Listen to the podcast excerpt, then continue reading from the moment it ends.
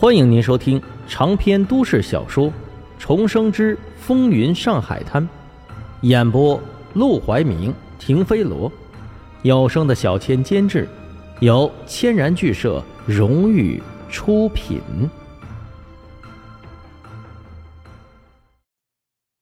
第一百四十一章：夜晚的浪漫。你给我进来！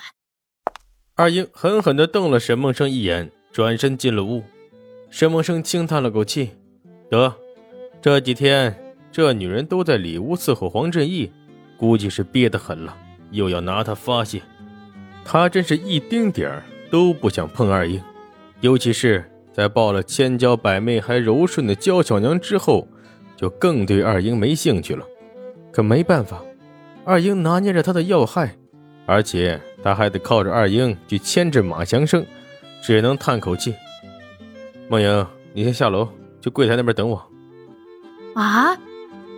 梦莹闻言，顿时紧张的朝楼下看了一眼，下面都是不认识的男人。别紧张，他们知道你是卢小家的人，不敢对你怎么样。说完，他便进了屋。一进小隔间，二英就迫不及待的贴到了沈梦生的身上，动情的在他身上吻来吻去。沈梦生一把把他按在墙上，有些粗鲁的。拽着他的头发，抚在他耳边轻声问：“马强生最近有没有联系你？”“有。”他问我你最近在做什么，我说你一直在赌馆，什么也没做。生哥，抱紧我。还有呢？他越是投怀送抱，沈梦生就对他越是冷淡。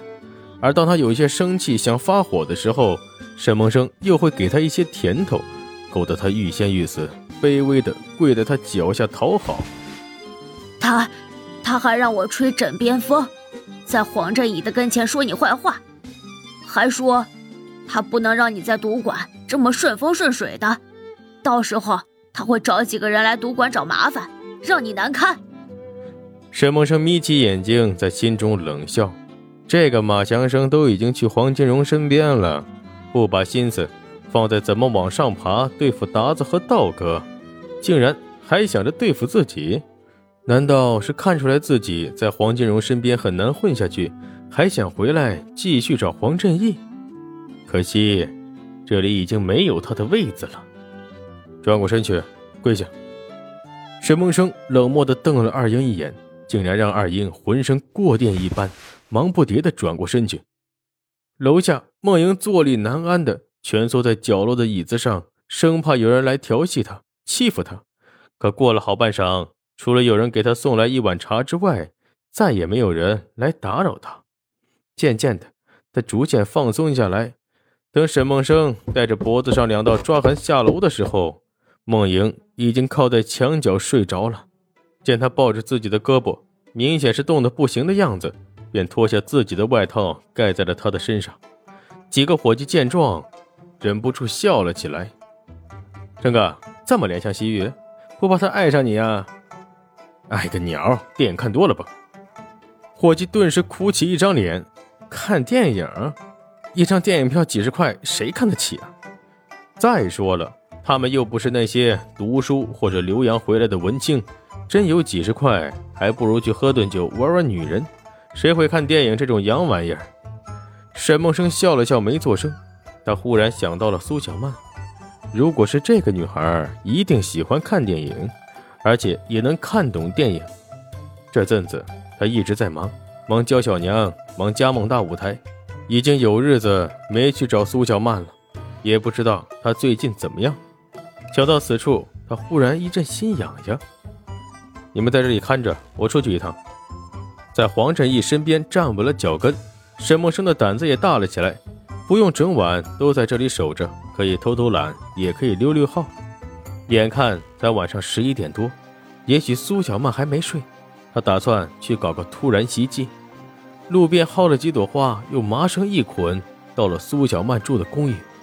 眼见四下里无人，他搓了搓手，用力一跳，攀上墙壁就翻了进去。这墙着实不矮，沈梦生跳下去的时候，差点把腿给摔折了。但为了心爱的女人，值了。三零三，这是苏小曼的门牌号。他来接送过这丫头好几次，早就烂熟于心。把花系到门把手上。沈梦生敲了敲门，就躲进了楼梯拐角的暗影里。住了会儿，苏小曼打开门，朝门口一看，没有人。她满脸奇怪的眨了眨眼，还以为自己听错了。刚要关门，就看到了门把手上的花，鲜花，一看就是刚摘的，还带着外面的凉气和湿气。上面还附着一张小卡片，打开来，只见歪歪扭扭的字写着。亲爱的小曼姑娘，明天下午我能请你看一场电影吗？看到署名的生字，苏小曼忍不住抿嘴一笑。她左右张望了一番，没发现人影，便把花继续挂在门把手上，而把那张卡片拿进了屋。眼见她还是和以前一样水灵可爱，沈梦生既心痒痒，又感到愉悦和踏实。这个年代，到底还是保守。苏小曼又是大门大户家的姑娘，自己大半夜来相会，对她来说已经算是逾矩了。若再现身，只怕会引起她的抵触和反感，所以她只能这样远远的看一看。住了一会儿，门又开了，苏小曼把一张新的卡片插进花间，然后立刻缩进去，关上了门。沈梦生缓缓上楼，拿起那张卡片，顿时也笑了起来。上面一个字都没有，却画着两个手拉着手的小人儿。回赌馆的路上，沈梦生的心情无比愉悦，连脚步都变得轻盈了许多。这么多年，他终于也尝到了爱情的滋味。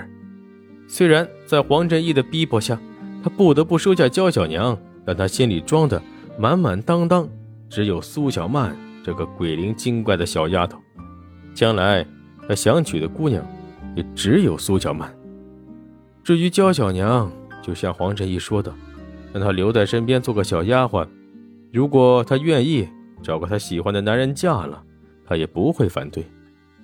但高兴了一会儿，没多久，沈梦生很快又为另一件事开始烦恼，那就是黄振义今晚刚刚和他提过的烟土的事情。且不说他要不要掺和进去，这件事的难度在于。就算他想掺和，也不是那么容易。真要和包海愁、杨在田抢烟土，怎么抢？拼火力？这两人已经占据了上海烟土行业的大半江山，论势力，说不定还比黄金荣更雄厚。毕竟他们还有洋人这个靠山，权贵为其开导。真硬拼起来，两败俱伤都算好的，弄不好。黄金荣就会被打击的一蹶不振，不能打，那就只能谈判。可他拿什么和别人谈判？人家到嘴边的肥肉又凭什么分出来？再说了，他们连黄金荣都不鸟，又怎么会愿意跟他谈判呢？这件事儿，只怕把卢小佳搬出来都不好使。